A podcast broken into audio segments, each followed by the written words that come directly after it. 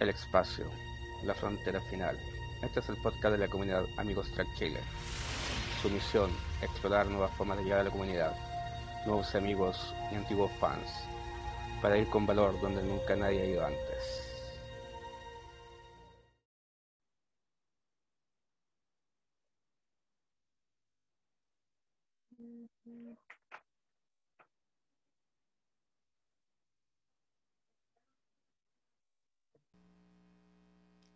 Ya, vamos a conectarnos entonces. Alejandro, ahí está.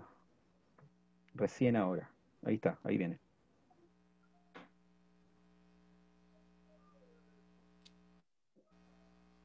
Y vamos a empezar la transmisión de YouTube. 3, 2. Buenas tardes chicos, estamos otra vez reunidos. Hola, buenas de tardes. Amigos Trek. Y se viene hoy día el gran crossover de Latinoamérica y España. Un gusto chicos, ¿cómo está? ¿Cómo está toda Latinoamérica y España? Bien. Hola. 10. Bien. Hola muchachos, Ahí buenas tardes. Buenas, buenas. Se llegó, llegó el día, ¿cómo se dice? De a poco, Sí, sí, de ya no hay vuelta atrás. de a poco de a poco estamos formando nuestra pequeña federación unida de, de países. Así que esto es una gracia a la pandemia, sin querer. Así que un gustazo tenerlos presentes este día. ¿Cómo están? Preséntense, de a poco. Buenas tardes. Buenas tardes, bienvenido. Empecemos de. em- em- Indica tú, Marcelo, de a poco. sí, empecemos de. Ahí estoy Empecemos compartiendo de el a link. poco. ¿Están compartiendo el link? ¿Todos? Ahí está. Empecemos de a poco. Primero empecemos por, eh, por Argentina, que se presente Argentina. ¿Quién, eh, y quién es el representante? Alejandro. Sí. Eh, cuéntanos de acerca de, de ti, de, de Star Trek en Argentina. Cuéntanos, digamos, de tu agrupación, etcétera. Eh, bueno, somos un grupo de Star Trek en general. Como verán, también nos dedicamos mucho al tema de los videojuegos. Eh, bueno, somos una comunidad Star Trek que se dedica a los videojuegos, que se dedica también a, a dar apoyo, digamos, logístico, apoyo técnico para que la gente pueda jugar videojuegos y demás. Y bueno, y ya que estamos acá, los agarro a todos y les digo, les lanzo un desafío. Vamos a hacer una especie de mundial de videojuegos o de una copa latinoamericana. Eh, no pueden decir que no. Quien diga que no es un guerrero sin honor, les aviso. Y- Pero, y pero qué clase, pero qué clase de videojuegos. Y varios, podemos ver varios, eh, podemos ver cuáles. eh, en general, los que, los que más se conocen. Star Trek Armada, eh, uno de estrategia en tiempo real, RTS, eh, un First Person Shooting, un, un juego de disparos, el Light Force 2, y bueno, también puede ser Star Trek Online, aunque, aunque es más difícil, digamos, equilibrar, eh, eh, digamos, el desafío. Eh, Sí, claro, porque depende- Depende el, porque en el online depende del tier que ya seas, se complica. y las armas, por eso, viste, yo Star Claro. Trek Online no, no suelo hacer estas cosas. Estuve hablando con personas de otros países que no son de habla hispana y estamos, justamente, estamos organizando y bueno, justamente pensamos en estos juegos, viste, eh, de estrategia, Armada 2, Star Trek Armada 2, el Light Force 2 y eh, Star Trek Legacy o Bridge Commander, aunque es medio difícil hacer que ande Bridge Commander en el sentido de que es medio incompatible, es un poquito bugueado, en cambio el Legacy funciona bien. Y después podemos ver también otras opciones, obviamente lo podemos ir armando, pero bueno, ya saben. Ahí está Nai. Hola, hola. Hola. Buenas. ¿cómo están? Y Eh, bueno, eh, nosotros vamos a hablar un poco sobre los videojuegos, un poco so- también sobre, sobre nuestra comunidad y tenía pensado mos- mostrar un poco, les voy a mostrar si quieren la- el modelo 3D del acerrito que hicimos y le voy a mostrar bueno. cómo hacer una nave en 3D, pero está Puede medio complicado de que no, no me muestra bien los menús y, y no sé si voy a poder, así que va a tener, será para la próxima. Chicos, en honor al Ok. tiempo, eh, Colombia. ¿Colombia está? No. Colombia se fue. Se fue. Colombia se fue. Colombia es como Laura. No, trató de conectarse, pero, pero creo que se fue. Todo bueno. Ya, perfecto. No sé si... Eh, ¿Se entendió, remeras rojas. Bueno, Sí. ahí está. Nadie nos entendió. Entre remeras rojas nos entendemos. Claro. Bueno, remeras rojas. Hola. Somos Hola, nosotros hola. Hola. y Fede, que está por ahí. Hola. Hola, ¿qué tal? Y yo estoy, estoy también. ¡Eh! Ahí está Leo. Vamos. Hola, Leito. Bueno, nosotros somos un programa de radio. ¿eh? Nosotros somos un programa de radio. Ahí está. toma. Nosotros somos un programa de radio. Hablamos de Star Trek solamente, porque otra cosa no podemos hablar. Es como tema recurrente, por eso también estamos acá.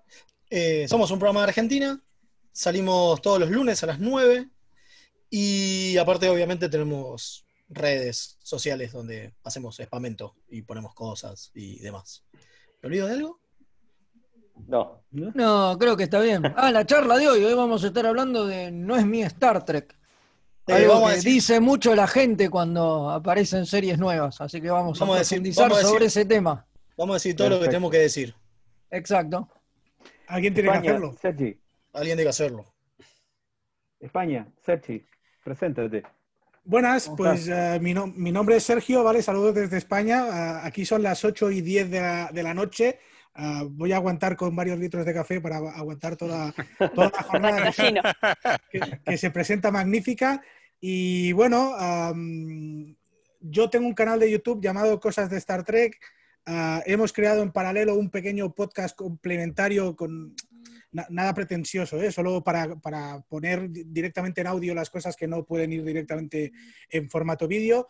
Ah, hablamos un poco en el canal de las, las impresiones que tenemos de, de los capítulos de Picard, por ejemplo, analicemos capítulo a capítulo, de las impresiones que tenemos de Lower Decks, de opiniones generales sobre los paneles de Star Trek que se hacen en, en las múltiples eh, Comic Cons alrededor del mundo. Este año estamos un poquillo atrapados, eh, encasillados en- con el tema de la pandemia para las novedades de Star Trek que tenían que haber llegado, luchando por queremos Lower Decks en español, ¿vale? que no hay, no hay manera, no hay manera.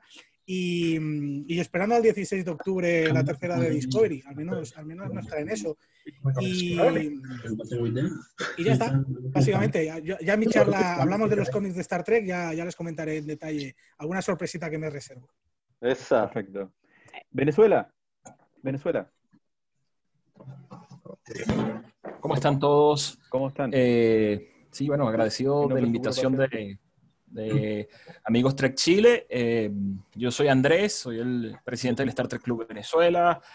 Eh, me acompañan acá la tarde de hoy Gerardo Toledo, que él está ahorita viviendo en República Dominicana, y Carlos Briseño, que también está en, eh, en Brasil en este momento. Eh, bueno, nuestra agrupación, ya les contaremos un poco de ella, tiene 19 años de vida, eh, nos encanta Star Trek. Esto, bueno, ha decantado en muchas actividades, inclusive en un podcast que ya cumplió cuatro años también. Y bueno, este, muy felices de estar aquí. Eh, Un saludo a toda la gente de Latinoamérica, de Iberoamérica, los que nos vayan a escuchar en las retransmisiones. Y bueno, eh, vamos a divertirnos toda esta tarde escuchando de lo que nos gusta. Gracias y bueno, bienvenidos a todos. Bienvenido, bienvenido seas. Ecuador, eh, comandante Páez. Muchísimas gracias, un abrazo enorme a la distancia virtual a todos mis queridos trekkies, eh, mis compañeros de panel durante el día y por supuesto todos los trekkies que están ahí eh, en la interweb. Eh, yo soy el comandante Páez, eh, estoy a cargo de la USS Synergy, que es una página en Facebook. Lo que busco es que haya más de uno, eh, salidos del closet acá en Ecuador. Formalmente, como les digo, no, no conozco a nadie que abiertamente se, se, se confese trekkie y por ahí sí, acá en, acá en, acá en eh, mi país he visto, he visto gente que hace cosplay y todo lo demás, no hay, no hay un, no hay un verdadero trekkie, no hay otro trekkie salido del closet. Así es que nada, más bien cuento con, con, la ayuda de todos ustedes para que nuestra comunidad acá en Ecuador crezca y seamos, seamos tantos como, como ustedes por allá. Eh, un abrazo enorme una vez más y nos vemos a las casi cuatro de la tarde que, que les contaré quién diablos o quién cuernos eh, diseñó la holocubierta. Así es que nada, un saludo enorme para todos ustedes. Gracias. Un aplauso. Eh, Colombia, que habíamos estado saludando. Hola, ¿qué tal? ¿Cómo ¿Cómo está? están? Descubriendo dónde tiene esto el mute del micrófono que nos mandaron a cerrarlo cuando no habláramos y no sé dónde está. Creo Ok. que sí. Abajo. Ah, Si tocan en la pantalla los tendría que aparecer. Sí, pero no. ahí está. Ahí está mutado. Ahí Ya- entraste. Ya, ya no se escucha. Ahí estás Pero muteado. ahora sí tienen que. Muteado. Claro. Exacto, Estaba ahora mudo, sí. perdón. Ese, Ah, Dije carajo. mutado. Momento. A ver, no sé. Fue Preséntense. mucho. Mostrar botón, mostrar. Ah, Ahora sí. No, ahora no. ahora sí. Ahora se escucha, Listo. sí, ahora sí. Ok, lo que pasa es que está escondido detrás de la barra de Windows que la tengo al lado, al lado izquierdo. Sí, bueno, acostumbrados a utilizar las interfaces de la federación, el Zoom nos está pegando un poquito Sí, duro. Eh, esto sin el cárcel es muy duro. nada, pues muy, muy, muy agradable estar aquí con todos ustedes, con todas eh, Trekkies de Iberoamérica. Eh, hoy me acompaña aquí el primer oficial de nuestra nave de Star Trek Colombia, el comandante Acevedo. ¿Cómo está? Eh, no está Juan Pablo conectado. Nuestro capitán debería estar conectado, pero Ya. él tiene algunos problemas en Raiza, entonces en cuanto aparezca, pues se los presentamos. Y Hernando Sánchez, yo funjo como eh, segundo oficial y de vez en cuando oficial de comunicaciones cuando el trabajo y las obligaciones nos dejan. Entonces, esperando que eso sea una tarde supremamente interesante con todo lo que vamos a escuchar. Perfecto, perfecto. Eh, nos falta México, que a pesar que no va a estar con charla, pero está aquí, eh, nos está acompañando. Hola, ¿Quién buenas es tardes. representante de México? Buenas tardes. Buenas tardes. Soy, Buenas soy tardes. Olga María, soy este representante del grupo USS Prometeo. El nombre es muy largo, es Star Trek USS Prometeo, base Ciudad de México. Somos un grupo que ha surgido hace apenas nueve años, pero que eh, tiene la misión, ahora sí, los objetivos y todo, era contactar a los fans de Star Trek, no solamente contactarlos, sino convivir, conocernos y hacer todas las actividades, sueños o proyectos locos que se nos pudieran ocurrir, lo cual hemos logrado en gran parte. Sí, cuestiones como ir juntos a un, una premier o ir juntos a este, hacer una silla o hacer un, un local, eh, adornar un local. Cuestiones de, de fans, ¿sí? de que podíamos convivir y podíamos lograr muchas cosas. Nuestro grupo está en Facebook, eh, tenemos el grupo y tenemos una, la página, los dos con el mismo nombre. ¿sí? Nosotros este, nos organizamos como una nave, una nave pequeña, o sea que hay un capitán, y los oficiales, y todos tratamos de colaborar y de tener este, una actividad, no solamente virtual, ahorita sí nos está pegando lo virtual porque nosotros nos íbamos más a convivir, más a conocernos, más hacer las cosas más este, en forma presencial. Y pues eh, la pandemia nos ha obligado a hacerlo todo virtual, lo cual también ha sido un reto que hemos a- asumido y que estamos aprendiendo porque también la que, lo generacional nos pega, si no, no, los botones a veces se nos esconden. Y pues hemos también eh, hecho actividades, ya tenemos una revista y también tenemos nuestras reuniones, nuestras reuniones que antes hacíamos en forma presencial cada 15 días, pues ahora las hacemos en forma virtual, donde están platicando, estamos conviviendo y pues tratar de que también de que sepan que hay fans en México, porque también ese era un reto. Eh, veíamos las películas, hablábamos con, con gente en Estados Unidos, en otros países, y dicen, ¿a poco hay fans en México? Pues sí, o sea, hay un montón, pero pues ahí andamos todos regados y todos este, haciendo otras cosas, pero no nos reunimos, o más bien no hacemos cosas para que la gente nos conozca. Entonces, vamos a eventos, antes ahí íbamos, antes de la pandemia, en un evento cada dos, tres meses y todos, ay, ¿a poco hay fans en México? Entonces, pues sí, aquí estamos. Entonces, muchas gracias por la invitación. Esperamos poder seguir colaborando con ustedes y es un gusto saludarlos a todos. Muchas gracias. Perfecto. Bueno, eh, ya estábamos con las presentaciones. ¿Falta alguien más que presentarse? Nosotros, perdón. Nosotros. ¿Están todos? ¿Están todos? nosotros. Sí, perdón. Ya, yo me presento. Yo me presento. Pero son los remeras rojas, por favor. Sí. Ah, sí, pues hay dos remeras rojas aquí. Eh, bueno, y dos de amigos Trek. bueno, chicos, mi nombre Tres. es José Loyola. Tres, de veras, compañero Francisco. Yo soy José Loyola, soy parte de la directiva de Amigos Trek y uno de los integrantes del podcast. Y estoy eh, básicamente hace como cinco años en el grupo. Y con todo el ánimo, con mucho ánimo con esto lo que estamos viendo ahora, que siga creciendo, va a ser el primer día como, como dijo Picard, le dijo a la Lili que, que envidia los primeros pasos que está dando en, en un viaje interplanetario que va a tener en el futuro. Parece que eso es lo que vamos a tener nosotros ahora. Este es los primeros pasos de algo más grande, así que esperemos que sea así. Un gusto.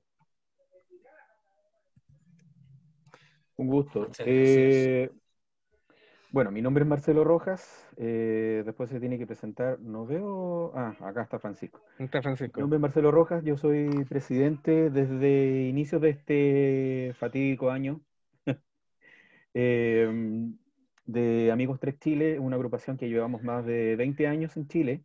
Somos la única agrupación en Chile de, de Star. ¿ya? Eh, en promedio, como yo antes les decía, eh, tenemos entre 15 a 20 em, participantes en el grupo. ¿ya?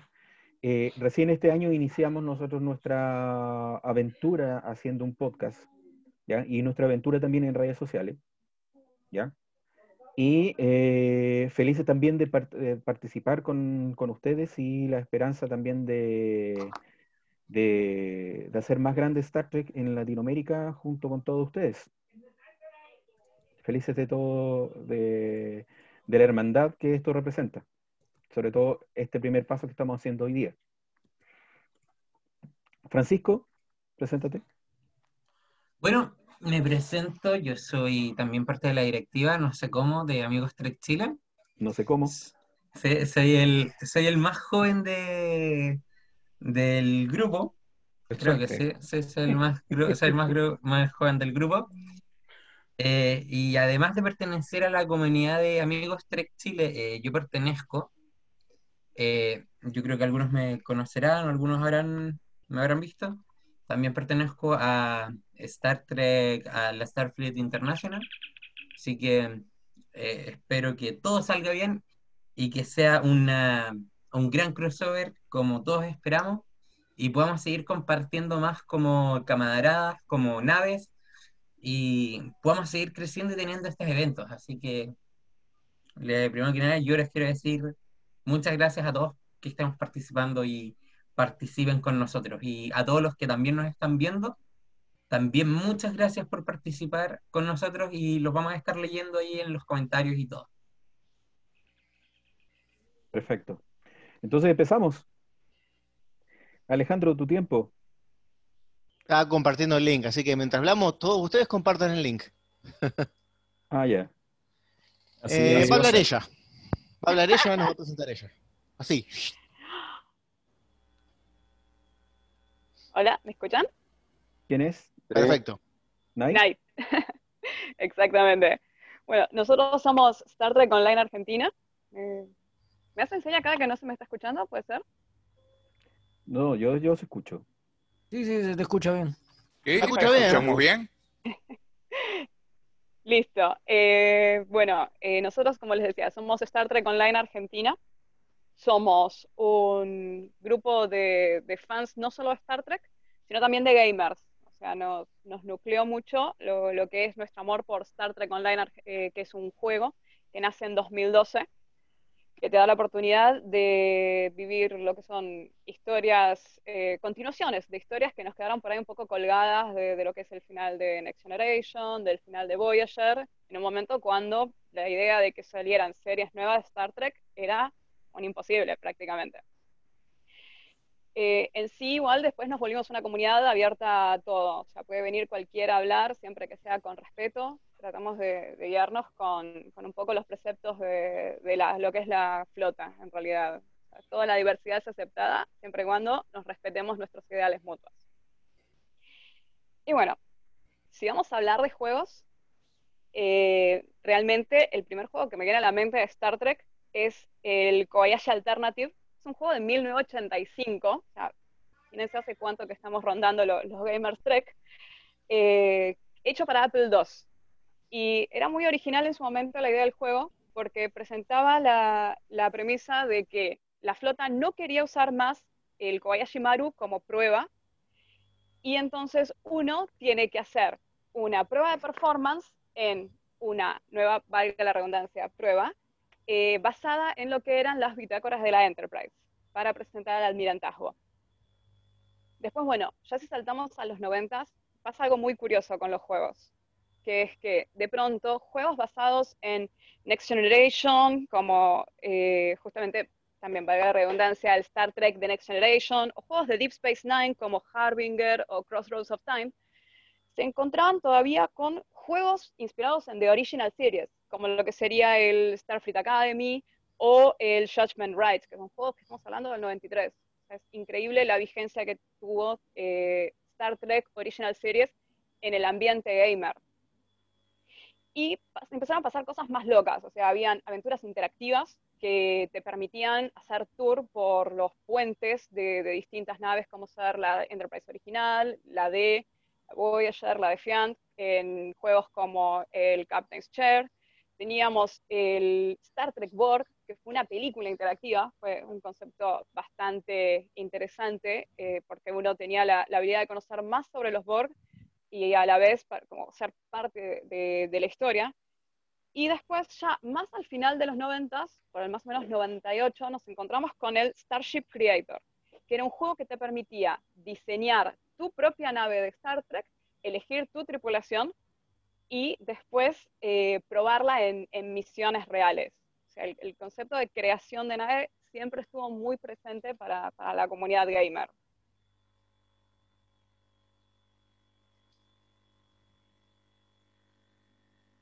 Sigo yo. Exacto. ¿Se puede agrandar la pantalla como para que vean los juegos que están pasando detrás mío? ¿Saben?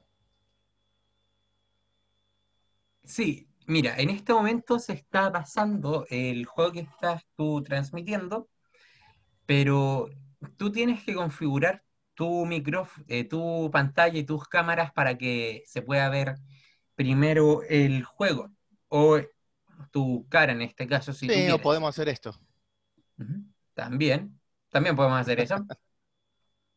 Así que, ¿nos podrías eh, explicar qué estás jugando no, ahí esto, o sea, son unos pregrabados. Eh, ese, por ejemplo, es una. Porque una. O sea, además de lo que les expliqué al principio de lo, que somos como comunidad, nos dedicamos a los videojuegos, pero también, sobre todo, a lo que es modificaciones, eh, tanto visuales, mejoras de gráficos, porque como la mayoría sabrán de ustedes y lo que estarán viendo esto es que en Star Trek nos quedamos medio en el tiempo. Eh, Star Trek Online, por así decirlo, es un juego que está vigente, pero es diseñado en el año 2010. Eh, por ahí, uno de los últimos es el Star Trek, que mm, un juego se llama Star Trek, que está basado en el universo Kelvin, que salió en 2013, entre medio de las películas de, la primera de 2009 de JJ y, la, y, en 2013 la de mm, Into Darkness. Eh, vamos a pasar a eso. No sé cuál de todos es, pero alguno es. Eso es Star Trek Online. Eso. Se va a ver ahora, se va a empezar a ver ahora en un momento. Ok. Eh, bueno, lo que estaban viendo antes es un juego de estrategia, RTS. Eh, es una modificación de Star Trek Armada 2, un juego antiguo, creo que es del año 2002, 2003, 2001. unos chicos eh, son programadores y diseñadores. Yo les ayudé un poco con el tema de algunos diseños, estamos hablando de hace 15 años. Y bueno, hicieron mejoras gráficas al juego y, se supone que se tiene que ver, no se está viendo. Vamos. Bueno. bueno, esto es lo típico que pasa en una, en una transmisión en vivo, que siempre van a haber problemas para que no piensen que está grabado. Exacto. Ahí está, ahí va. Ahí quiere. bueno, este, lo que van a ver ahora es el, el juego de 2013. Eh, prácticamente el último videojuego de PC. Eh, ahora está bien, están en consolas. Creo que no hay ningún juego nuevo, solamente en celular. Starfleet Command, bueno, el Bridge Crew también, pero que es más para, para realidad virtual, pero digamos, juego clásico así de, de, lo que sería escritorio o consola. O sea, son juegos que, que se mantienen en el tiempo, pero desde antes de este. Eh, lo que está bueno siempre de los videojuegos de Star Trek es que mm, siempre actúan con las voces, los actores. O sea, la mayoría de juegos de, la mayoría de los juegos son de la época de TNG. O sea, casi siempre la voz de Patrick Stewart, de Michael Dorn como Worf. Eh, en el caso que estamos viendo ahora, todo el cast, de, el, recast de JJ Abrams del universo Kelvin, eh, dan sus voces. En este caso podemos jugar con Spock y con Kirk. Eh, es una especie de juego que se llama Bro Coop, eh, un cooperativo de hermanos. Se puede jugar a dos, uno es Spock y el otro Kirk. Incluso fue algo, creo que el único juego en su clase, según tengo entendido. Vamos a cambiar a otro. Bueno, este es el Star Trek Online. Como sabrán, vamos a, a, tapar el chat porque anda a saber qué estamos diciendo. Por favor, no muestres nada donde me muera mucho. Y bueno, eso pasa siempre. El problema es que Star Trek, bueno, Online es un juego que se puede jugar tanto espacial como también en tierra, digamos. O sea, tenés la parte de Away Team, donde es siempre, obviamente, siempre enfocado en batallas. Eh, antes era, tenía exploración y otras cosas, pero el juego fue mutando con el tiempo y, digamos, enfocó en, es free to play, se puede jugar gratuitamente. Así que se tuvo que enfocar en lo que más dinero le daba para poder mantener el juego, obviamente si no desaparece. Así que bueno, está enfocado en, lo, que, en lo que es batallas espaciales y batallas en tierra. Eh, la historia está muy buena, tenés continuaciones de, la mayoría de los personajes, tenés del, cast de, Espacio Profundo 9, eh, de TNG, eh, digamos que está en proceso, de Voyager también, eh, e incluso tenés un. No, del universo Kelvin no tenés. Pero lo más importante son que tenés la continuación. Una continuación muy buena de Voyager y de, y de Espacio Profundo 9.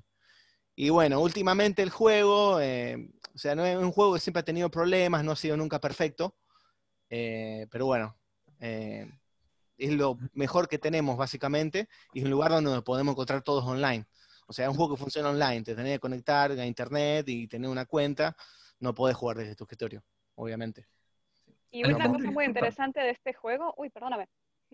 Alejandro, disculpa, el juego de Star Trek Online sí tiene sus pequeños guiños de la línea Kelvin, recuerda. Pequeños guiños. Sí, sí, un poco. Tiene las naves. tiene misiones completas. Tiene las naves y una misión con el con este androide, ¿se acuerdan de Into Darkness? Eh, este androide raro ese que lo hacía em, el tipo este que se llama algo de Cat. Es un tipo que tiene una cara rara que tenía una luz acá atrás. Es el único que, actuó, creo, del universo Kelvin, del universo Kelvin. Eh, en la única misión que hay en el juego, que es en el universo Kelvin, que viene de un arco de los constructores de esferas, de, el arco también de... O sea, es una continuación de toda la serie en general. Por ejemplo, de Enterprise. Enterprise es precuela, pero también trata todo el tema de los viajes al futuro, de la guerra, eh, la guerra fría del futuro y todo eso, la guerra fría temporal. Y bueno, tiene una continuación también de eso, no directamente con Enterprise, pero por ejemplo vemos a la gente temporal Daniels, que nos ayuda durante todo el juego y vamos y venimos en el tiempo y también viajamos en un momento al universo alternativo a la, línea Kelvin. Y incluso la llaman así, porque fue cuando destruyen a la nave Kelvin. Eh, pero bueno, más allá, Zachary Quinto en su primer momento también eh, dio la voz, pero para hacer un vulcano en el tutorial, un tutorial que ya cambió, ya cambió un montón de veces, evolucionó mucho el juego, porque gráficamente tampoco era lo que están viendo ahora. Eh, la verdad, es un juego bastante bueno. Eh, obviamente la pandemia la está afectando un poco y también está afectando que una empresa lo compró y se están enfocando en hacer un contenido gráficamente superior, ¿no? Lo que era antes, entonces por ahí las actualizaciones no son, no son tantas como antes, pero bueno, hay mucho para jugar. Eh, la verdad que es el que les recomiendo. Tienen que tener una máquina mediana, mínimo dos núcleos, 2 GB de RAM y una placa de 512 o 256 y les va a alcanzar para jugar. Irónicamente era mejor los gráficos antes de que los actualizaran, opinión personal. En algunas y... sí.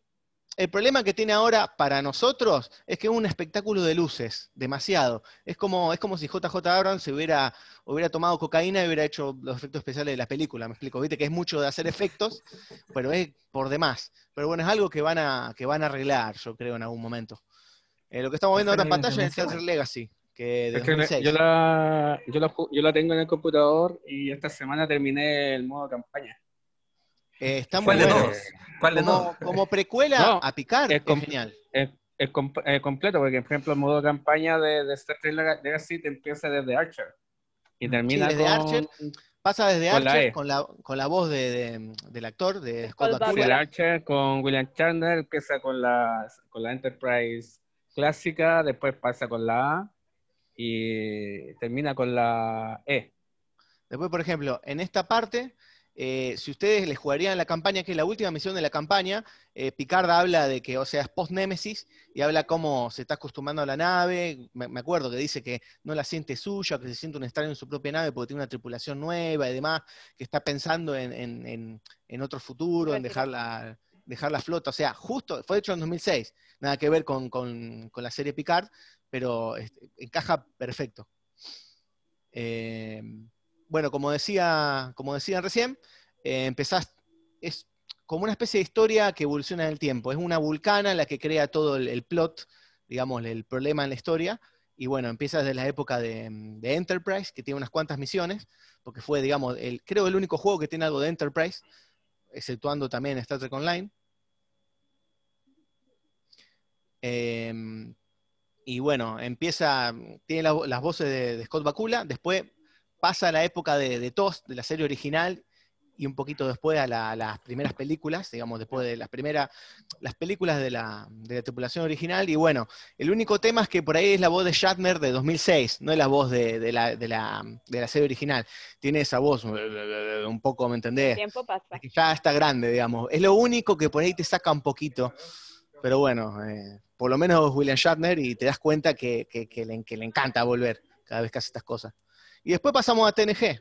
eh, el momento que, el Stargazer eh, es golpeado por, pierde el capitán y demás, y Picard toma el control. Y después, bueno, pasamos a la Enterprise D y después esta misión. Los saltos en TNG son un poco más grandes, pero bueno. Después cada juego tiene su formato, digamos, de multijugador y, y escaramuza para jugar contra la máquina, que ahí podés elegir todas las épocas, combinarlas, jugar con los Klingon, con los Romulanos, con los Borg. Bueno, es bastante variado. ¿Qué más Ah, hay? muy bueno. Muy bueno juego, me gustó el final. Difícil, difícil la última etapa. Bueno, esto que van a ver ahora es lo del principio. Eh, el Star Trek Armada, un juego de Star... No, pará. Eso es de 2009. Después lo dejo. Eh, lo que van a ver es una modificación de Star Trek Armada 2, o sea, una mejora espectacular comparada con lo que era el juego original. De bueno, el Star Trek Armada y Star Trek Armada 2, que son juegos de estrategia, como el Command and Conquer, y es, los que juegan juegos lo deben conocer. Eh, juegos donde uno maneja el aspecto militar como una especie de comandante que maneja las tropas, digamos, maneja las flotas. un almirante. Claro, siendo un almirante, claro. Y bueno, eh, en, esta, en este caso vemos una, una modificación que se llama Fleet Operations, que eh, se la pueden descargar gratis. Después eh, podemos compartir los links y demás, que también es lo que tenemos pensado eh, jugar en este desafío que, le- que les lancé. Eh, y bueno, nada, es un juego de estrategia, RTS en tiempo real, donde vos manejás las tropas, construís tu- tus construcciones, eh, construís ahí, por ejemplo, la base estelar, después eh, la- los, diques, los diques espaciales donde construís las naves, los laboratorios de investigación, eh, bueno, es muy extenso el tema, no sé cuánto tiempo nos queda, pero bueno, nos faltan 10 minutos. No sé, nadie si quería agregar algo sobre nuestra comunidad y sobre el podcast que estamos haciendo. Alejandro, estaban preguntando en YouTube por los juegos de rol. Juegos, juegos de rol. no abarcamos Sí. realmente nosotros mucho en nuestra comunidad. Ya. Ah, no- nos volcamos, o sea, nos conocimos más como gamers de, de PC y bueno, algunos chicos también de consola que no podemos jugar con ellos todavía por, por lo que es la, la metodología de juego, pero en sí más, eh, no, no tanto lo que es juego de mesa. Ah, y también tengo el Star Trek Conquest de la Play 2, también en Super Conquest, sí.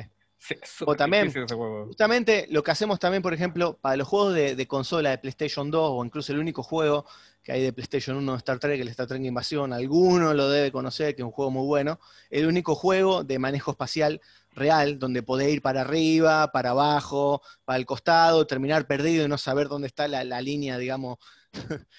como Es los un eje espaciales. mucho más realista. Claro.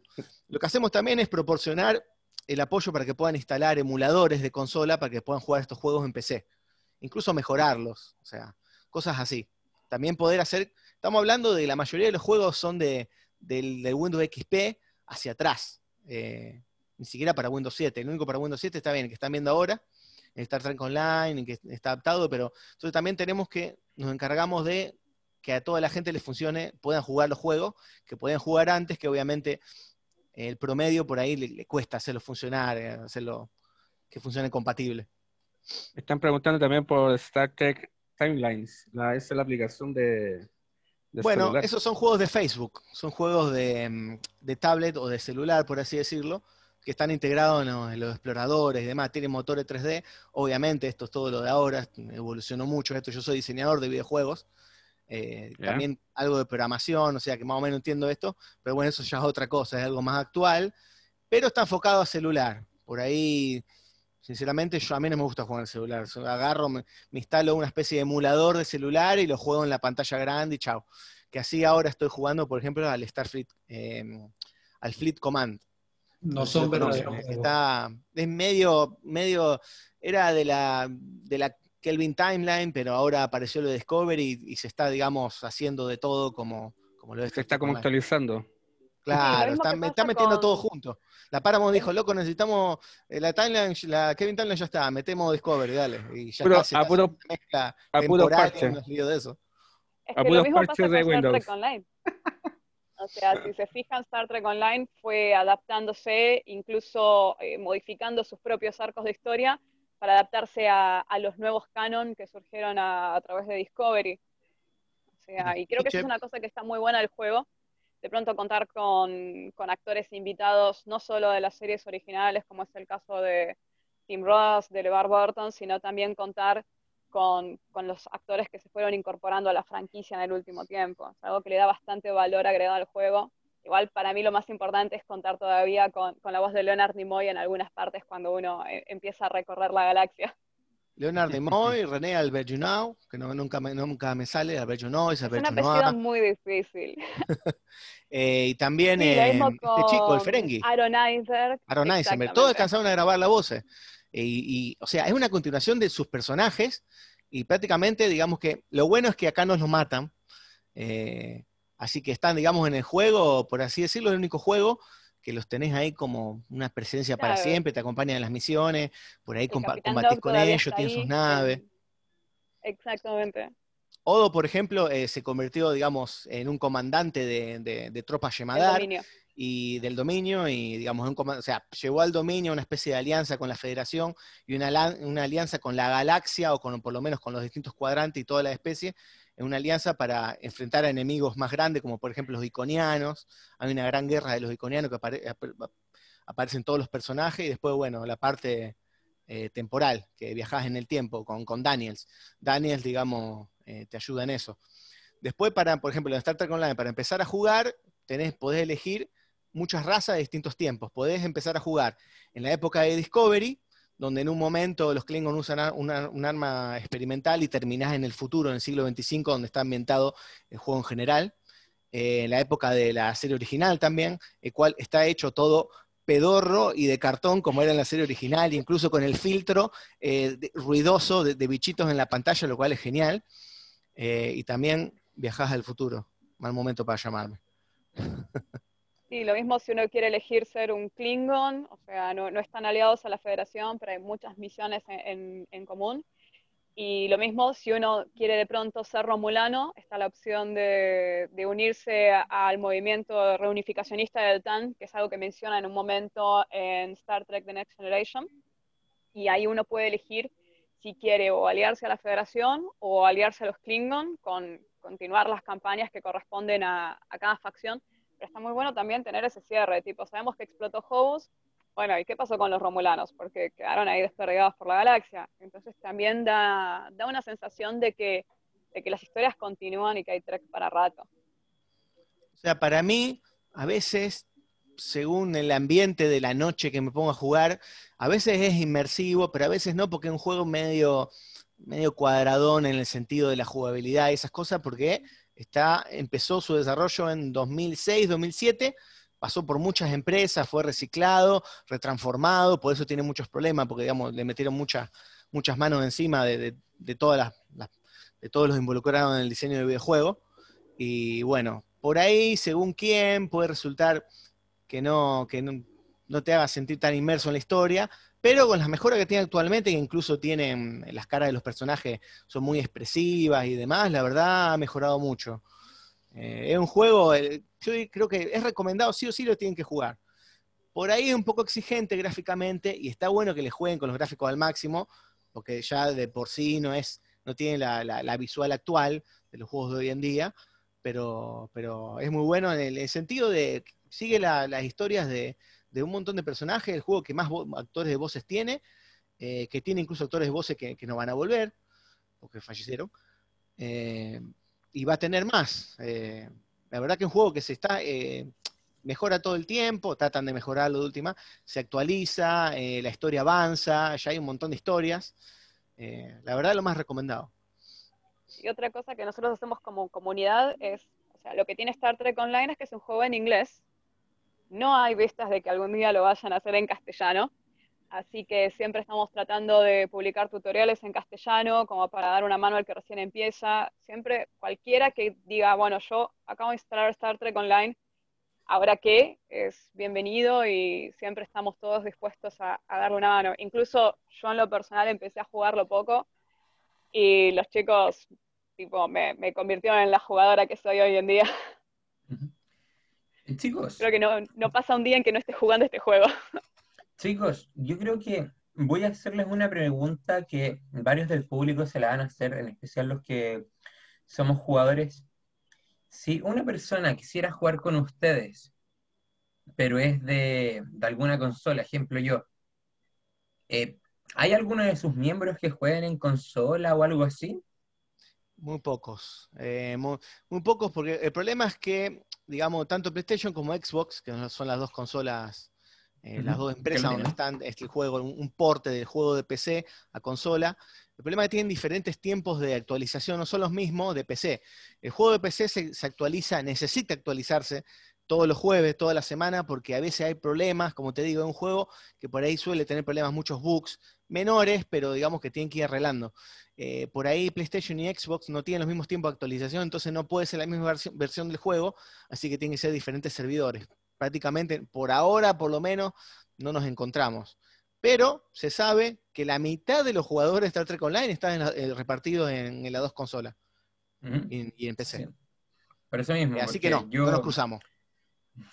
Porque yo mismo, yo mismo me incluyo ahí que muchos jugadores de Star Trek Online eh, somos de consola y no muchos estamos con. No muchos tenemos servidores y lugares como latinos, como ustedes bien dicen, o sea, la iniciativa que ustedes tienen, yo la encuentro bastante buena por la comunidad del juego y como dicen, el juego está solamente en inglés, en consola igual está solamente en inglés y para muchos, hay que admitirlo, no mucha gente sabe en inglés y no se las puede arreglar solos. Sí, deja mucha gente fuera. Eh, yo mucha gente que conozco ha quedado fuera por eso y mucha gente que le cuesta un montón eh, porque además encima no estamos hablando de inglés simple, estamos hablando de inglés, técnico con palabras técnicas de Star Trek. O sea, además, que ya es complicado. Hacer un curso. Así que bueno, eso es todo. Los queremos invitar desde ya, acuérdense el desafío que lancé, vamos a hacer una especie de Copa Iberoamericana, después vamos a ir contra el mundo, vamos a hacer una, unas clasificatorias, a ver quién sobrevive de nosotros, vamos a ver cómo, o sea, con tiempo y demás, pero va a ser un evento copado que también va a unir no solamente a nuestras comunidades de habla hispana, sino que internacionales, porque nosotros, nuestra comunidad, por ejemplo, no somos de habla hispana solamente, publicamos en varios idiomas a veces, además de que los juegos, algunos juegos están solamente en inglés. Eh, pero bueno, acá nos faltó mostrar el Light for 2, que es un juego de disparos en primera persona, que se ve el arma. Eh, pero bueno, no, no hice tiempo a grabar algo, pero también jugamos a ese y le jugamos también entre varios a la campaña. Eh, bueno, y queremos invitarlos también al podcast. Hacemos un podcast, se llama Trivial Podcast, donde hablamos sobre Star Trek en general, decimos cualquier cosa, hablamos sobre la actualidad, sobre el capítulo de Lowers de la semana y cosas así, mientras jugamos Star Trek Online. Se puede emprender a jugar también Star Trek Online o se puede emprender a hablar. Eh, sea, es algo que es un podcast que no es nuestro, sino se llama Trivial Podcast. Eh, la idea es que si- si- sea para todos, que los que quieran participar entren en Discord y nos comunicamos por ahí y hablan. Así que bueno, eso es todo. Creo que ya es tiempo de que cambiemos. Sí, sí. Muchas gracias por invitarnos. No, la verdad que buenísima esta oportunidad. Sí, la verdad, muchas gracias. Me parece una buena iniciativa. Y bueno, de a poco vamos a empezar, vamos a, empezar a remarla, porque va- vamos a tener que remarla. Como, como dijeron antes, somos, o vos tenés cinco, vos tenés cuatro, vos tenés 20, y vos decís, wow, o sea, hay así, pero vamos a ir juntando gente. Y bueno, como le digo, yo estoy a disposición por el tema de, de mis conocimientos en diseño y demás. Y la próxima les prometo que voy a mostrar en pantalla cómo diseñar una nave en 3D. Lo cual es más fácil de lo que parece. Pero esta vez, Muchas por gracias, no pude. Y si tienen ganas de venir a jugar, Ahí no se preocupen. Mi nave irá contra ustedes dos. eh, esperamos estar a la altura. Será, será destruido. No me, no me iré solo, no me iré solo. Podemos hacer un par de apuntes. ¿Qué cosa? Sergio, se te cayó. Sergio, Sergio, se perdón. te, ca- Sergio, se te cayó el audio. Buenas, buenas, buenas. No, un par de, un par de apuntes solo. Ah, magnífica charla de introducción a los videojuegos de Star Trek. Se han dejado muchos en el tintero, ¿vale? Así Sí, que sí. Había Hay poquito tiempo. hay que, hay, que buscar, hay que buscar otro hueco para hablar del resto. Y, mm, ¿y qué opinan del Bridge Crew? Muy bueno, muy bueno. Ahora, ahora se puede usar en, en PC, No sé, se bueno. puede jugar en la computadora sin tener que tener reali- realidad virtual, que es el problema que tenía. tenía lo podían jugar solamente lo que tienen, el, el coso ese, eh, y creo que era en consola, y ahora por lo menos se puede jugar, eh, digamos, en la pantalla normal, como lo están viendo otras mías. Lo cual es lo que estaban esperando, pero es ridículo que tardaron en hacerlo porque perdieron un montón de públicos, creo yo. Bueno, el juego, el está de capa, ca- el juego está de capa caída. Simplemente comentarles que, que hay un Discord de, también de la comunidad hispanoparlante para eh, encontrar jugadores precisamente para jugar, porque es, es un hándicap. Y si alguien tiene ganas de jugar al, al Star Trek Adventures, al juego de rol de mesa, ¿vale? Yo también organizo partidas introductorias, así que cuando quieran. Genial. Buenísimo. Genial. Sí, lo que tiene bueno el Bridge Club, como era el Bridge Commander, es que es una tripulación, vos manejás eh, todo desde el, desde el puente de la nave. Y el Bridge Club, cada, cada jugador que entra, o sea, uno es el capitán, el otro el primer oficial, el otro el ingeniero, el otro el que el de maniobrabilidad, el otro el oficial táctico. eh. Así que bueno, eso es todo. Creo que ya tenemos que cambiar. Sí, es, un gusto haberlos tenido. Eh, como habíamos dicho, el, esto va para más, va para mucho más. Y también eh, ac- aceptamos la invitación de, del juego que estás dando tú. Eh, sí, después vamos a pasar los detalles, eh, pero eh, va, hay que pensarlo entre varios, hay que ver quién puede jugarle a esto, quién puede jugarle, que, que- que no puede a esto, o sea, eso es un, es un lío. Así Sí. que, pero bueno, algo vamos a poder, yo les prometo, estamos haciendo tutoriales de instalación, de mejoras, etcétera, eh, va, va- va- lo vamos a poder hacer. Un par de juegos por lo menos, o de último vamos a hacer distintas competencias de distintos juegos y listo. O sea, estrategia, disparos y Perfecto. ya veremos. Para mí también tiene que entrar el Virtus of Federation, ¿eh? que se puede hacer en Skirmish. ¿Cuál, cuál? ¿El virtual? Birth of the Federation. Ah, el Es uno Virtua en turnos. Es verdad, por ejemplo, yo no tengo tengo mucha que- experiencia, pero bueno. Y aparte sí de se pueden, hacer, cada uno. se pueden hacer servidores propios, está bueno. Sí, porque justamente Nos antiguo. organizamos bueno. después. Dale, Sí. sí. Chicos, tenemos que, bueno, darle el pase ahora a nuestros amigos de Colombia, de Star Trek Colombia. Vamos, Colombia. Eh, vamos, Colombia, tienen que sacarle el mute. Perfecto. Ya, listo. Eh, bueno, eh, para empezar vamos a hacerles una pequeña introducción de nuestro grupo. Tenemos un videíto para mostrarles, entonces vamos a arrancar por ahí que creemos que es lo, lo más chévere y mientras tanto les vamos contando un poco.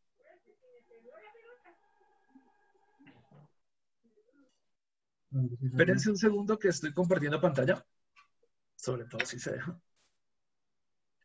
Ok. Es este. Bueno, nosotros somos, eh, como ya les hemos comentado, pues somos Star Trek Colombia. Somos un grupo que nació hace unos 11 años, en 2009 más o menos, aunque eh, somos hijos adoptivos de los grupos de Star Trek de Argentina. Juan Pablo, que está conectado por allí, lo vi hace un momento. Ahí está, hola Juanpa. Eh, Juan Pablo es nuestro capitán, que también está en mute, o sea, deberías desmutearte para que los colombianos tenemos poco que decir. entonces, Juan Pablo es nuestro capitán, yo soy el primer oficial. Eh, Juan Pablo y yo somos los fundadores del grupo, nos conocimos en una página que ustedes deben conocer muy bien, que es la guía startrek.com.ar. Ahí empezamos. Eh, con el tiempo, pues decidimos hacer un grupo. Yo tengo unos, unos pequeños rasgos de trastorno obsesivo compulsivo. Entonces empecé a coleccionar cosas de Star Trek, compramos el dominio startrek.com.co y pues empezamos a trabajar. Eh, la familia empezó a crecer, luego llegó Hernando, Hernando es nuestro segundo oficial, el jefe de comunicaciones, eh, y nosotros funcionamos como una nave. Nosotros tenemos rangos y funcionamos como si fuéramos una tripulación. Por eso ustedes nos oyen hablar del capitán, el primer oficial y el segundo oficial, eh, que en esencia tenemos, no sé, 700 y pico personas en la página, en el grupo de Star Trek Colombia, pero activos podríamos decir que son tal vez no sé cuántos, 30, Hernando, más o menos unas 30 personas y que participen activamente y ayuden y colaboren. Tal vez seremos seis yéndonos bien. Apenas, los protagonistas de una serie. La gente del puente. Eh, creo que están viendo la pantalla, entonces ahí estamos. Voy a quitarle un poquito el sonido. Esa fue nuestra primera aparición en medios, nuestra primera reunión hace, no sé, 400 años otra de nuestras reuniones con la tripulación. Esta fue una presentación en la Virgilio Barco, el estreno de, de Beyond. Eso, pues nos patrocinaron aquí y nos invitaron a, una, a un evento privado. Tuvimos un podcast con una emisora radial que se llama Radio Web 3.0. Talleres de maquillaje que hubo en nuestra última reunión. Llevamos, este es el, año que nos pudimos reunir. Eh, siempre hemos tenido mucha gente que se une a nuestros eventos, que le gusta ir, que le gusta hacer cosplay entonces, pues ha sido una experiencia muy interesante para nosotros. Eh, básicamente, como se encuentran en algunas fotos, le hacemos mucho énfasis también a que los niños más pequeños les comience a gustar Star Trek. Obviamente, eh, casi todos nosotros somos 40 plus, entonces tenemos que traer más gente joven. Entonces, hacemos muchos talleres, eh, charlas y cosas para que los niños pequeños vayan comenzando a, entrar a, Star Trek, que les guste el asunto y que sea nuestra futura generación de relevo ya cuando estemos retirados del servicio activo. Hola Carlos y Hernando, me les atravieso un poco. Dale, capitán. Eh, sí, para, para, hacer un par de precisiones y, y qué pena el, el, afán de precisar. Eh, nosotros arrancamos en el 2008 y somos en este momento 1011 miembros en el grupo de Facebook. Uy, hemos crecido harto. Sí, somos 1011, 1011 personas y el nivel de actividad está más o menos en los, más o menos las 50 miembros. Depende de cómo lo mides, si mides los activos en los últimos tres meses, depende de cómo lo mides. Las estadísticas son todo, depende de cómo uno lo mide, pero más o menos eh, permanece un rango activo de 50 personas, que es bastante bueno para, para, para los grupos de Facebook. Bueno, entonces, nada, ¿cuál es nuestro tema para nosotros? Eh, particularmente, eh, bueno, un segundo, Pochi. Particularmente el comandante Acevedo y yo somos muy, muy, muy fan de todo lo que es eh, el aspecto naval de la serie. Las naves es un aspecto súper importante para nosotros. Entonces, nuestra charla de hoy va a ser sobre las naves ajenas a la federación, las grandes potencias y quería presentarles a la mascota del grupo. Miren, él es el comandante, el subcomandante Pocholo. Ahí se los pongo en pantalla. Ese fue su primer disfraz cuando era más cachorro. Entonces, el subcomandante es parte del equipo, eh, nombrado unilateralmente por mí, que soy el primer oficial. Entonces, como muchas cosas que pasan en el grupo, es que yo también soy la sección 31. En este grupo tenemos sección 31 infiltrada y ese soy yo. Entonces, eh, bueno, ahora sí, Nando, qué pena que, que Pochi se negaba a venir. Eh, porque decía, somos muy, muy fan del aspecto naval, entonces nuestra charla va a ser sobre las eh, naves más relevantes de las potencias ajenas a la federación. Obviamente no vamos a poder incluir todas las que uno quisiera por el espacio tan corto, entonces vamos a sacar un par de, de naves actuales, eh, las, las, que creemos más importantes, más poderosas, más representativas.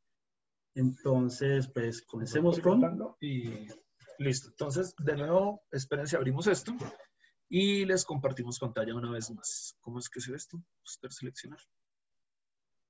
¿Será esto? No, no, esto. Este. No, es que me confundí. Listo. Entonces, ah, perdón, perdón. No se note que somos de una generación diferente.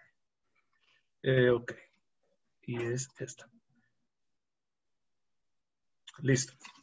Obviamente, comencemos con lo más poderoso que se ha visto en Star Trek, que es un cubo Borg.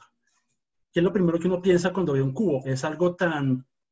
No se le ve esa, en principio, amenaza, ya que no es una nave que tenga su armamento visible o que se vea que tiene unos motores, unas nacelles supremamente avanzadas para una gran velocidad. Es la simpleza de una forma geométrica y esa simpleza es lo que ayuda a que los Borg sean una potencia increíblemente fuerte que solo la especie 847 le podrá encima. Eh, una cosa que es importante de este tipo de nave es que a pesar de que Star Trek ocurre en el espacio, siempre hemos tenido unas ciertas tendencias aerodinámicas. Si ustedes lo observan, aun cuando en 1966 el Enterprise que se presentaba era un poco recto, por decirlo de alguna manera, siempre tenía superficies curvas, hasta que llegamos a Voyager, que es una nave que prácticamente es aerodinámica.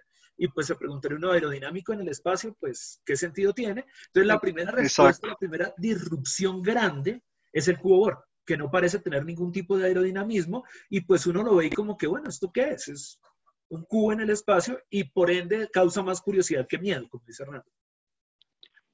Mm, pero la verdad, el, la forma geométrica eh, del cubo está muy de acuerdo con lo que es la raza que la construye. una raza eh, cyborg que tiene una eh, para lo cual la estética no es relevante, que tiene una, una aproximación totalmente pragmática a resolver las cosas, eh, y pues en donde el espacio está ocupado eh, de la forma más eficiente posible. Toda esa cantidad de masa en otra, distribuida de otra forma, generaría un volumen mucho mayor. En cambio, en un cubo puede hacer una utilización perfecta del, espacio. La otra cosa relevante del cubo es su tamaño. Eh, lo que pasa es que uno lo está viendo en televisión, pero si, si, si uno se sustrae un poco y se imagina estar en el puente de una nave que es inmensa y ve esa mole, esa masa tan gigantesca, em, estamos hablando de que es un cubo de 3.036 metros de arista, o sea, 3 kilómetros, más de 3 kilómetros de arista tiene el cubo, eh, y se viene esa cosa tan gigantesca encima, yo creo que sí es bastante intimidante. Además que es una de las naves más poderosas que ha salido en la serie. Tal vez solo la biochip podría hacerle competencia. La otra es que tiene una tecnología, obviamente, tecnologías asimiladas de cientos de años, de cientos de culturas en el cuadrante delta, en el cuadrante delta, por todo lado. Y es que tiene algo que ninguna otra nave de la Federación ni de las otras potencias ha conseguido hacer funcionar en forma, y es la velocidad transwarp. En un principio el Excelsior, que iba a ser el gran experimento, estaba, perdón la redundancia, experimentando con velocidad transwarp, fue un fracaso, y los Borg están llevando esa tecnología a un punto tal que en cualquier momento pueden estar en, diferentes puntos de la galaxia en prácticamente un abrir y cerrar de ojos. Entonces es básicamente un milagro que no hayan casi asimilado por completo la, la Vía Láctea, quedándose básicamente en el cuadrante delta. Debe ser la magia del cine. Bueno, eh, entonces, nuestra siguiente nave es, eh, este es un galor cardasiano, aunque hay un galor, el galor cardasiano. Eh, lo escogimos porque es una nave icónica que ha aparecido desde The Next Generation hasta Voyager. es una nave que tiene eh, una característica bastante digamos, una, una, forma bastante particular de lo que sería la forma de ver las cosas del imperio cardasiano. Es una nave más masiva, compacta, con una gran capacidad de fuego, una nave de, de muy rápido despliegue. Entonces, eh, pensamos que como ha ocupado tres de las seis, siete series que tenemos en este momento y ha sido uno de los protagonistas grandes de la guerra del dominio, pues entonces es una de las naves que, que quisimos tocar hoy. Es tan icónica el diseño pero, de la nave que es... pero una cosa curiosa es que si miras si miras la nave desde una vista superior, es el emblema de los cardasianos. Ok. Es el emblema de los cardasianos. Entonces, tal vez es, es un detalle curioso del dise- del- de los diseñadores de la serie eh, haber hecho una nave en la forma del emblema y, y- y es bastante bonito. Eh, la Galo, justamente iba a decir eso cuando, cuando, cuando el capitán me ganó.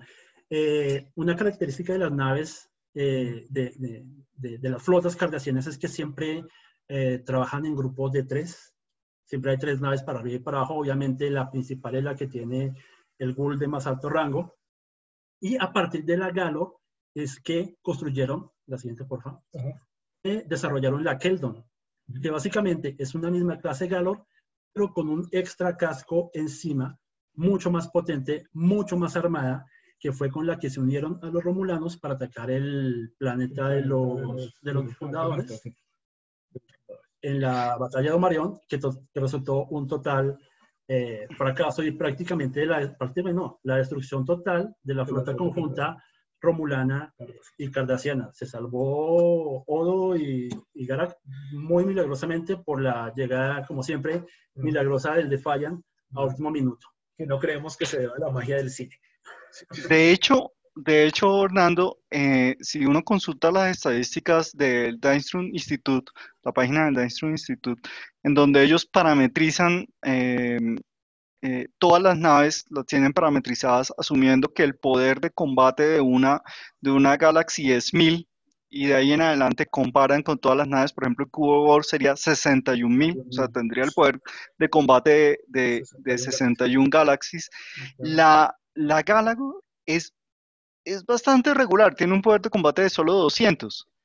Es la Keldon la que tiene un poder de combate de un poco más de 500. Entonces es como la mitad de una, de una Galaxy.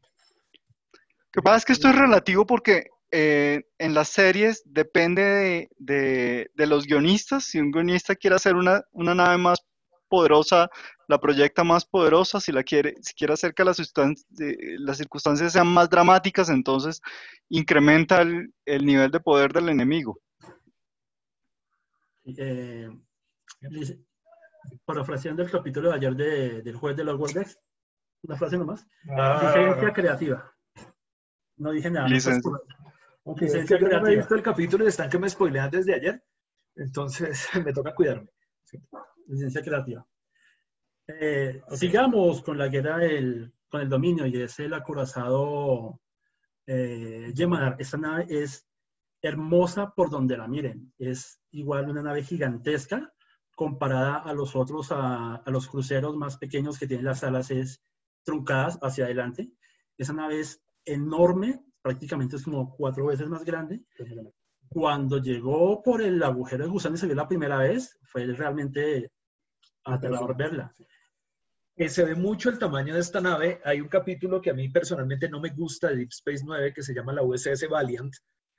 Cuando la USS Valiant, que es la nave que ustedes recuerdan bien que es de cadetes, Sí. decide destruir su abrazadera de bla, bla, bla, bla, bla, yaquiris, maquiris, deciden hacerla volar por debajo de la nave y se observa el tamaño de una de estas naves que, que están construyendo ellos. O sea que el dominio, que fue uno de los grandes enemigos de la Federación en Deep Space 9, pues tenía una flota con unas naves increíblemente grandes, con una capacidad de réplica gigantesca, porque ustedes recuerden pues que los Yamar eran criados en laboratorio y en 15 días ya estaban listos para salir a destazar eh, humanos, betazoides y todo lo que quisieran, y encima de todo tener una cantidad de producción en astilleros gigantescos, entonces no solamente es una nave que produce miedo, que es una nave con una gran capacidad de ataque, sino que es una nave que para ellos es fácil fabricar y que nos pueden mandar por, por montones. Recuerden que hay una escena en la que cruzan mil naves el, el agujero de gusano y se van hacia Cardacia.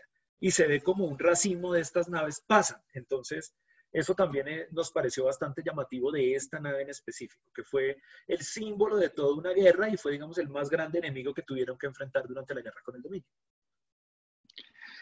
Y, y, reforzando un poco lo que ustedes habían mencionado del aspecto agresivo, yo creo que ahí la clave es colocar em, secciones eh, anguladas, secciones en forma de punta, en forma de lanza, todo lo que todo lo que parezca que va a apoyar o que puede apoyar a alguien, inmediatamente en nuestra psicología lo vemos como agresivo.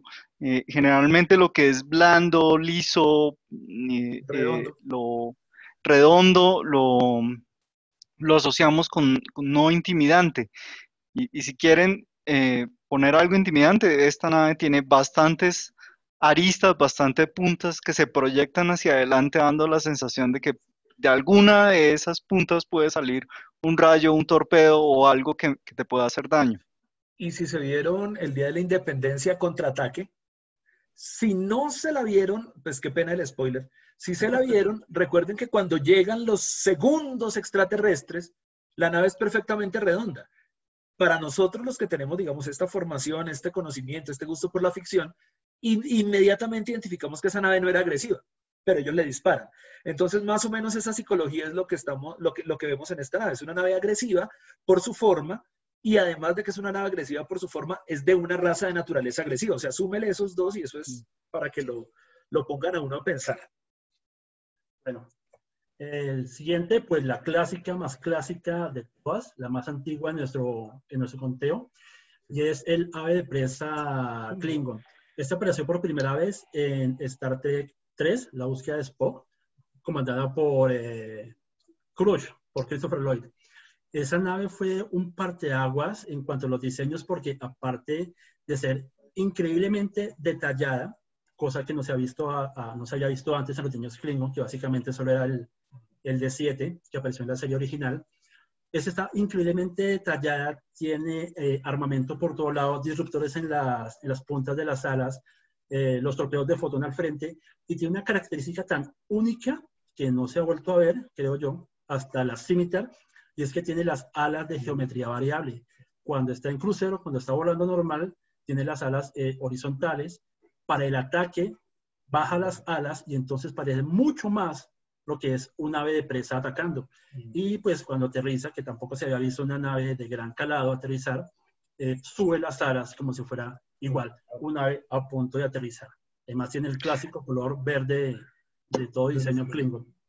Yo, yo rescataría ahí varias cosas. Es una nave bastante eficiente, es una nave con una tripulación muy pequeña, eh, es una nave que puede ser operada por 12 Klingons, o sea, con un comando realmente pequeño, usted puede operar una nave de estas que hace mucho daño. Es, no es muy grande eh, y es de, de, de rápida eh, fabricación también, es, es el diseño más longevo. Si alguno, alguno aquí es aficionado a los temas militares, sería algo así como el, el tanque T-72, que, que, está eh, desde, desde los años 50 hasta prácticamente nuestros días ese diseño sigue dando batalla por ahí. Eso es más o menos el diseño de los Klingon. Eh, es, es, muy longevo. No sé si esta es tal vez la nave con el diseño que más ha aparecido en más series y en más películas. Y, y después le seguiría tal vez los, el cubo Borg, también ha, ha, aparecido en diferentes series y en película. Sería el único que le pueda hacer rival en, en popularidad. Y no, la, también la Katinga. La Katinga cuando sale los tres primeros cruzados Klingon en la Sí. en The Motion Pictures, en, el, en el, la prueba de Kobayashi Maru y el, el Kronos 1, que también. Sí, también apareció. Es que como un eh, y ahora, hablando ya del tema específicamente para cruzarnos un poco, hacer crossover con nuestros amigos de Star Trek Online, eh, la nave es muy maniobrable. Cuando uno juega con ella, eh, el cambio se siente mucho. Es una nave que a bajo impulso se mueve como pez en el agua. Uno la puede mover, gira rapidísimo, tiene unas habilidades de comando, de manejo, pues de, de, de helm, por decirlo así, que permiten que le haga frente a naves más poderosas por su maniobrabilidad. Entonces es peligrosa porque, como ustedes han visto, cuando atacan los Klingon, lanzan varias aves de rapiña, que son naves muy maniobrables, de muy rápido ataque, y pueden tener un alcance muy, muy significativo. Entonces, a mí me gustaba mucho jugar con esta nave, pero no me acuerdo cómo se llamaba el juego en el que me tocaba, pero era delicioso jugar con esta, específicamente con esta ave de presa. Todos, todos los juegos. Excelente. Es, es un patito muy aerodinámico. Para terminar ya con esa nave, es tan icónica que la reciclaron en el siglo 24, el mismo modelo, obviamente, pues para costos de producción utilizaron los mismos modelos de las películas, pero entonces ahora la nueva versión de las aves de presa son gigantescas en comparación de la primera, que tiene prácticamente el tamaño de una clase Galaxy. Entonces, eso también genera una cantidad de eh, preguntas y hay teorías y hay páginas enteras hablando de por qué una misma nave de ese tamaño luego es igual a ese otro tamaño, pero es la, la magia de los Klingons, la magia de la televisión. La magia del cine. Señor. Está también la, la, la Kubort, Kabort, que es como una especie sí, de presa que tiene las La alas sin, sin bajar. ¿Cómo es eso? Sí, la, la Que es plana, sí, un Birel, un Cabot, sí. Listo. Ahora, de las naves grandes, la más significativa que nos pareció a poner en los Klingon es la, la Borcha. La que Borcha. Es la primera nave, eh, digamos que original que apareció en The Next Generation en el siglo 24 de los Klingon, porque ya decimos, habíamos visto la, el ave presa, pero era a partir de TOS. Esta fue la primera nave original. Obviamente, a la primera vista uno detecta que es una nave Klingon por donde sea. Es grande, es agresiva, tiene la forma de las alas como nave. Obviamente, todos los eh, aditamentos, decoraciones, eh, esclusas, eh, hacen la forma de las alas. Entonces, es un diseño hermoso. Me gusta más que la Neckbar, que también es Klingon y que es ahora la nave insignia, pero la Borcha es una nave divina. De hecho, la Megbar era nuestra otra candidata y decidimos no ponerla precisamente por eso. No nos pareció tan significativa, tan representativa como la Borja, que además es una nave que vemos en el capítulo, bueno, una nave que vemos la- el impacto que tiene en el capítulo en que Picard empieza a, a hacer el juicio de sucesión para Gowron. Cuando empiezan con ese juicio de sucesión empezamos a ver aparecer este tipo de naves y luego cuando están en la guerra civil Klingon vemos que esta nave es mucho más común de lo que nosotros pensábamos y que realmente los escuadrones Klingon no solamente tienen las aves de rapiña, que son naves de ataque rápido, sino estas naves que son acora- acorazados espaciales y esos acorazados son los que le dan soporte a la flota. Entonces eso también nos pareció muy interesante. Carlos, es que eh, eso tiene una explicación. Y es que eh, recordemos que los Klingons son un imperio. Y ese imperio está constituido por diferentes casas que serían el equivalente a familias nobles, o sea, un emperador con diferentes nobles, cada uno en su feudo, en su castillo. Entonces, esas casas tienen eh, sus recursos militares, tienen sus tropas, tienen sus naves, y las naves de combate que tienen, las naves eh, normales, corrientes que tienen para ejecutar misiones son las aves de presa. Pero cuando el líder de una casa militar, de una casa grande, importante, el noble Klingon, va a la batalla, va en, en- en una, en una clase eh, Borcha, Borca, o, o incluso una nave más imponente. Por eso cada uno de los líderes de las grandes clases que componen el, con- el Consejo Klingon tiene naves más grandes que una ave de presa. Y la ave de presa es, es eh, una casa para, es una nave para guerreros. En cambio, esta es la nave del señor noble aristócrata. capacidades diplomáticas también cuando sea necesario. Lo más diplomático y lo más cómodo que puede hacer una nave Klingon. Eh, vamos a lo que pienso en mi particular gusto y creo que en el del comandante Seo también, la nave más hermosa de todas Star Trek en versión ajena a la Federación. Y es el, el ave de guerra Romulan. El, Sí, el, de Romulan, el- el de Eric Klingon, el de Eric Romulano, perdón. esta nave es divina, es grande, es imponente. La primera vez que la vimos enfrenta, des- eh, eh, desocultándose al frente del Enterprise D, Se uno los pelos de gallina, sí, la piel de mira uno gallina. el tamaño de esa nave tan gigantesco, repleto de armas por todos lados, disruptores a diestra y siniestra, en popa, en proa, babor, estribor, torpedos por todos lados, sistema de ocultación. Esa nave es el fue hasta ese momento el, el, el epítome, lo máximo que se pudo ver en tecnología romulana. Es divina. Y obviamente, igual que todas las demás naves, eh, ave de presa, su forma de, de, de pájaro vista desde arriba es innegable. Ahora, esta nave tiene una falencia que muy probablemente, vuelvo y cito, mis amigos gamers conocerán. Hay una misión en Star Trek Bridge Commander donde uno se tiene que enfrentar a un ave de presa de estas, a una ave de guerra romulana, y su gran deficiencia son sus armas traseras.